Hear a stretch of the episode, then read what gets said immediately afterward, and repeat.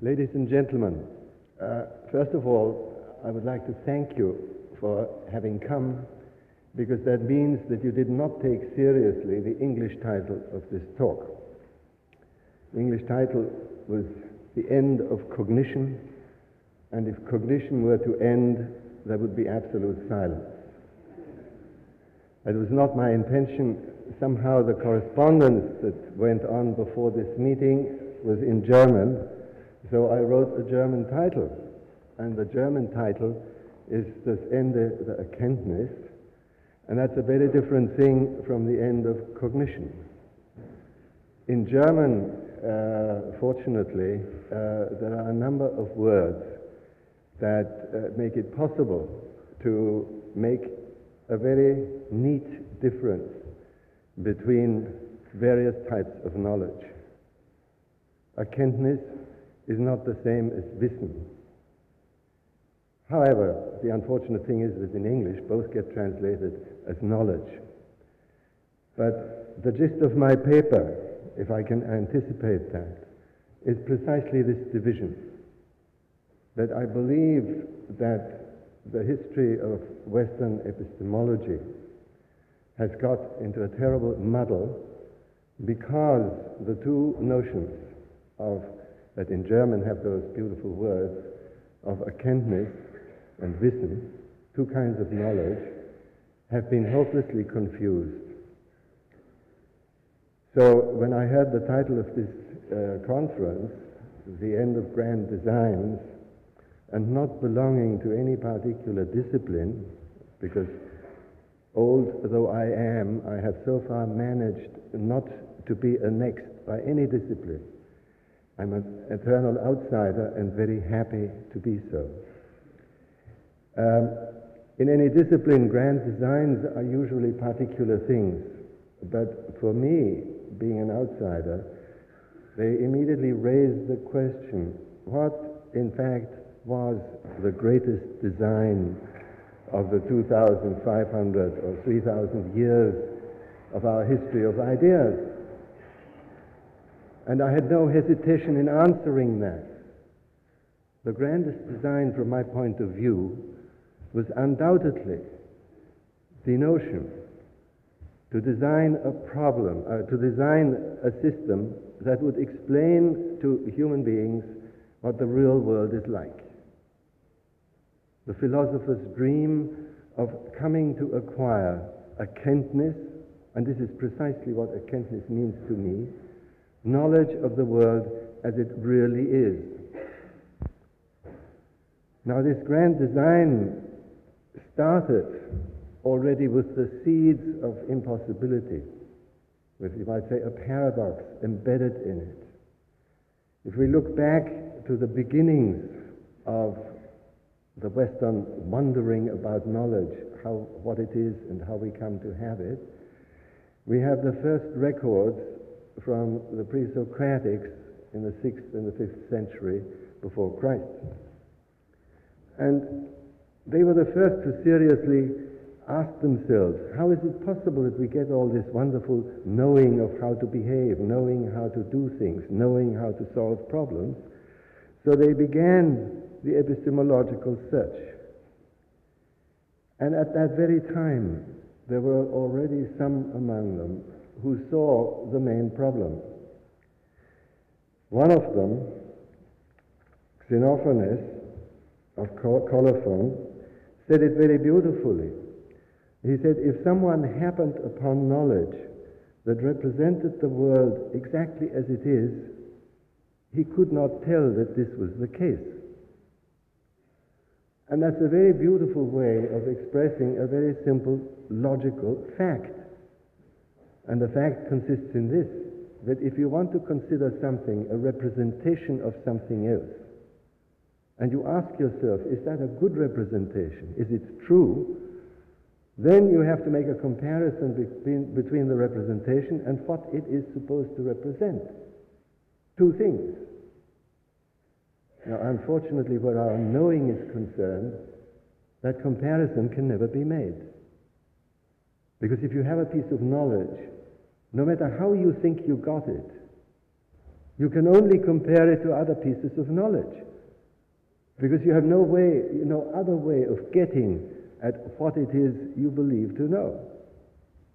It seems to me that that is a very simple, logical, and irrefutable fact. You can't get around that. Well, the school of Pyrrhon, who developed the skeptical arguments, did uh, a very good job.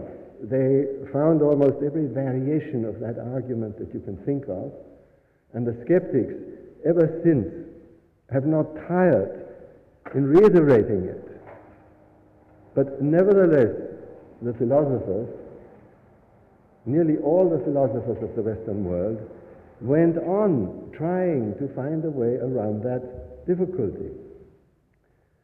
The history of ideas is not quite homogeneous. There have always been some who, either because they remembered what the skeptics were saying, or because of their own, for their own reasons, wanted to step out of this tradition. And among the very early ones that you find is in the third century after Christ, in the schools of theology in Byzantium. There developed a particular school that later became known as the apophatic or negative theology. And they developed a way of thinking that today, specifically from my point of view, is a wonderfully clear way of thinking about theology.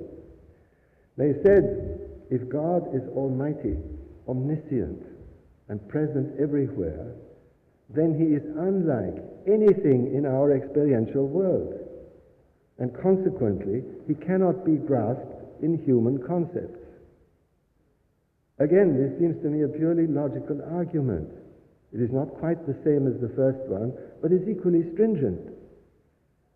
Our concepts, no matter how you think we make them, no matter how you think where they come from, must come ultimately from our own experience. Unless we want to believe that they're God given, and then we get into another area of thinking. So you have these two very stringent and I would say irrefutable arguments against a search for knowledge that should be totally objective and independent of the knower. And, as I mentioned before, nevertheless, all the great philosophers went on trying to find that knowledge, trying to find a way around these logical impasses. I can suggest two emotional reasons why this should have been the case. And the first is simply this that we know from our daily experience that we're very clever, that there are innumerable problems that we can solve. Of course, there are some that we can't solve, but we always think, well, tomorrow we will solve also these. So it is extremely difficult for us to admit that there are some questions, the answer to which lies decidedly outside our reach. That's a difficult thing to swallow. And the second reason, I think, is the conviction, which was much later expressed by Descartes in the context of perception, where he said, in, if I can contract what he said, that God could not have been so mean as to equip man with insufficient reason and deceptive senses. As also, it's a very powerful argument to think that we should have been made by God or developed in this universe without the possibility of recognizing what this universe was actually like is again a hard pill to swallow. Now, by now you will have realized that what I'm talking about is rational knowledge. And it is important to keep that in mind. Mystics may very well resonate to a world beyond our actual experience. But in this respect, I agree with the Italian philosopher Giambattista Vico, who spoke of such resonance as poetic wisdom. And he said that this poetic wisdom was expressed in private symbols whose formation and interpretation is and remains a matter of subjective invention beyond the reach of rational communication. Now, perhaps I should say that in very simple words. words. Vico maintained that there was indeed mystical knowledge, poetic knowledge, the knowledge of artists and myth makers, but that knowledge was expressed in a way that was quite different from the way of ordinary language, which was based on rational principles. Now, the trouble, from my point of view, is that the great philosophers of the Western world have almost without exception blurred the distinction between the rational and the mystical. And they spike their epistemological investigations with implicit metaphysical assumptions. And if you do that sort of thing, if you implicitly mix things that are contradictory, things can't turn out very well. The first sharp distinction was made when science uh, sort of came of age and began, at least what we consider the beginning of science. And that was at the time of Galileo Galilei. And Cardinal Bellarmino, who had been the prosecutor of Giordano Bruno, who, as you know, was burnt at the stake, Cardinal Bellarmino was a very civilized man who, in spite of his religious uh, engagement, had a certain respect for the working of the mind, and he had a certain respect for the attraction of liberal thinking.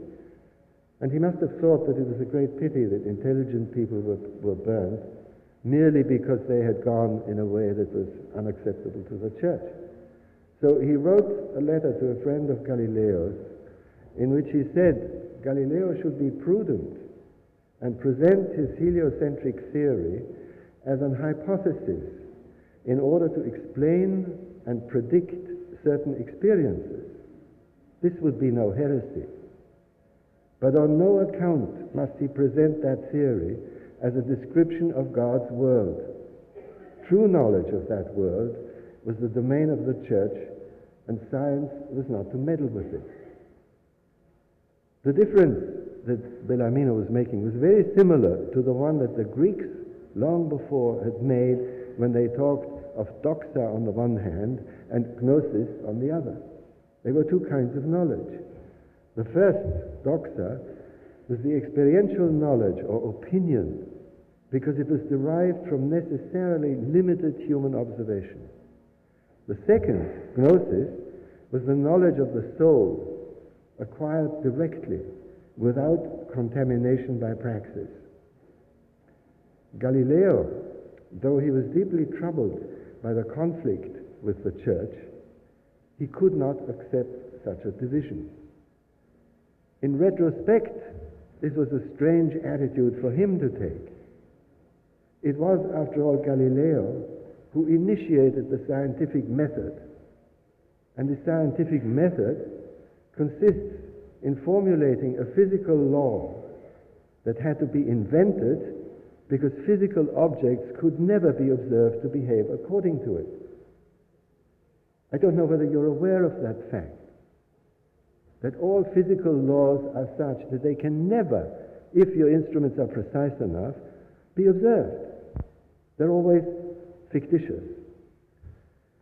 Strangely enough, Torricelli, who was one of the star pupils of Galileo, was fully aware of this already, and he wrote this in a letter to a friend in Rome, and I quote now verbatim, whether the principles of the doctrine de motu be true or false is of very little importance to me. Because if they are not true, one should pretend that they are true, as we suppose them to be, and then consider as purely geometrical, not as empirical, all the other speculations that we derive from these principles. If this is done, I say that there will follow everything Galileo and I have said. Then, if the balls of lead, of iron, or of stone do not behave according to our computation, too bad for them. We shall say we were not talking of them. I think this is the most modern statement that I have ever found in the Renaissance It's absolutely beautiful. Well, in the centuries that followed, science became as dogmatic as religion and fostered the belief that it was the only way to obtain absolute truth. Yet again, there were scientists, and certainly not the meanest among them, who expressed a different view. I make a jump in centuries and go to Thomas Henry Huxley, who in 1887 wrote, Anyone who has studied the history of science knows that almost every great step therein has been made by the anticipation of nature, that is, by the invention of hypotheses which, though verifiable, often had very little foundation to start with. And what is more, not infrequently, in spite of a long career of usefulness, turned out to be wholly erroneous in the end.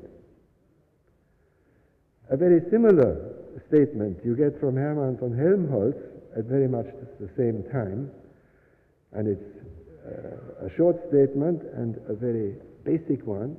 He said, It only dawned late in my life to me that the principle of causality is in fact nothing but the presupposition of lawfulness in all the appearances of nature. The presupposition of lawfulness. Again, an invention of the observer. In physics, most prominent actors in the revolutions brought about by the theory of relativity and quantum mechanics have at some time or other taken a similar stance and said that theories are constructed first and only then one looks for observational results to fit into them.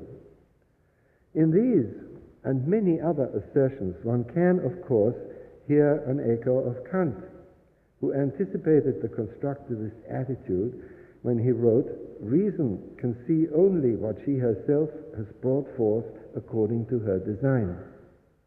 Reason can see only what she herself has brought forth according to her design. Now, strangely enough, some 60 years before Kant published the first edition of his Critique of Pure Reason, Giambattista Vico had published a pamphlet on epistemology in Naples, which I'm quite sure that Kant never heard of, in which he coined that phrase that human beings can only know what human beings themselves have made. And if you compare the two statements, there's a remarkable parallelism in them. So, if one accepts this as a working hypothesis, this constructivist notion, one can say not only science, but also common sense attempts to bring order into experience by means of suitable fictions. This is not a new idea again. Fictions in this context are not merely fanciful inventions, but useful tools. Jeremy Bentham, one of the most remarkable 18th century thinkers, and as far as I know, the first to develop a theory of fictions, has been largely disregarded. And the reason why he has been disregarded was that he has been tied to what is called utilitarianism. And that was based on what I think was a fallacious notion, namely that when he said that we invent notions, we make concepts in order to solve our problems and in order to uh, serve our purposes, that was immediately translated into a rather materialistic, utilitarian way of thinking. Perhaps because Bentham had come out of the legal profession. He was originally a lawyer and wrote orig- originally about concepts in law. But he did not uh, limit himself to legal concepts. He wrote some of the most fascinating and important analyses of concepts such as matter, form, quantity, and space. Those who today call themselves realists or hypothetical realists would do very well to consider one of Bentham's fundamental insights, which is this. The relational concepts we use can never be projected into an absolute or ontological reality because they can be assembled only by a subject operating in experiential time. Again, this may be a complicated way of saying something that is very simple. That when we think of a relation, this relation is never and can never be structurally a unitary thing. A relation means that we have one focus of attention, move from that focus to attention to something else, and then look at the way how we moved. Try to specify how we related from the one to the other. So it is something that requires someone to do it. And I believe, although I have no fixed reference for it, I have not been able to find it yet, that Wundt somewhere said that there is no relation without a relator, without someone who makes it. Now, if you let that sink in and think about it for a little while, I think that is one of the most fundamental statements in epistemology. That there cannot be relations unless we make them. And without relations, we are nowhere after all. Bentham would undoubtedly have agreed with Locke that all our more powerful concepts are the result of abstraction and reflection. But whereas Locke was still anxious to maintain a correspondence between the subject's conceptual world and an objective reality, Bentham's construction of concepts was guided only by the notion of utility. And that is why it was easy to brush it aside as utilitarianism. This criticism is essentially the same that was leveled more than a century later against the pragmatists who promoted the slogan, true is what works. Usefulness understood as practical value in the material world, and that would be too utilitarian. What was lacking was the unequivocal statement that usefulness provided a new way towards explaining the structure of the experiential world. That is the only reality we can rationally comprehend. Obviously, what I've said so far, and I think I have another five minutes or so, what I've said so far raises a fundamental question. Given that we do not live in a vacuum, what does it mean for a concept or theory to be useful? In answering this question, I come to the very heart of the constructivist theory of knowing. Piaget was, I think, the first in this century who said in the clearest possible way that knowing is an adaptive function. However, to appreciate this statement, one has to be quite clear about the biological notion of adaptation. Adaptation is not an activity of organisms or species, but it is the ability to live and reproduce in the present environment. If I can make a metaphor, and like all metaphors, it, it doesn't sort of fully cover the area, but it's a fairly useful one. The, if you think of the environment, the environment of living organisms, as the kind of screen that is used for sorting gravel or sand. Then to have slipped through that screen does not tell the pebbles anything about the screen. All they can possibly know is that they are where they are. They may not even know that there was a screen. Anything that passes through the constraints set by the present environment is adapted or as evolutionary biologists sometimes say, is viable. And that is where I have taken the term viability from. Adaptation was first applied to cognition by William James, Georg Simmel, and Hans Vaihinger at the beginning of this century.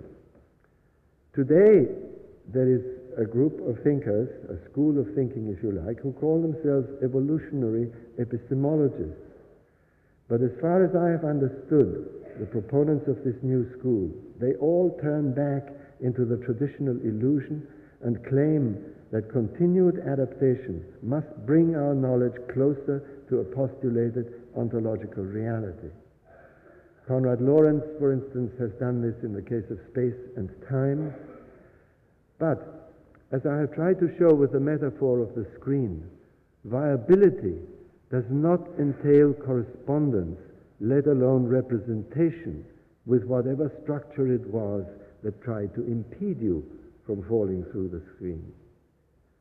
The fact that certain concepts and certain theories work for us and do what we expect them to do means no more than that reality leaves sufficient room for them to work in our experiential world.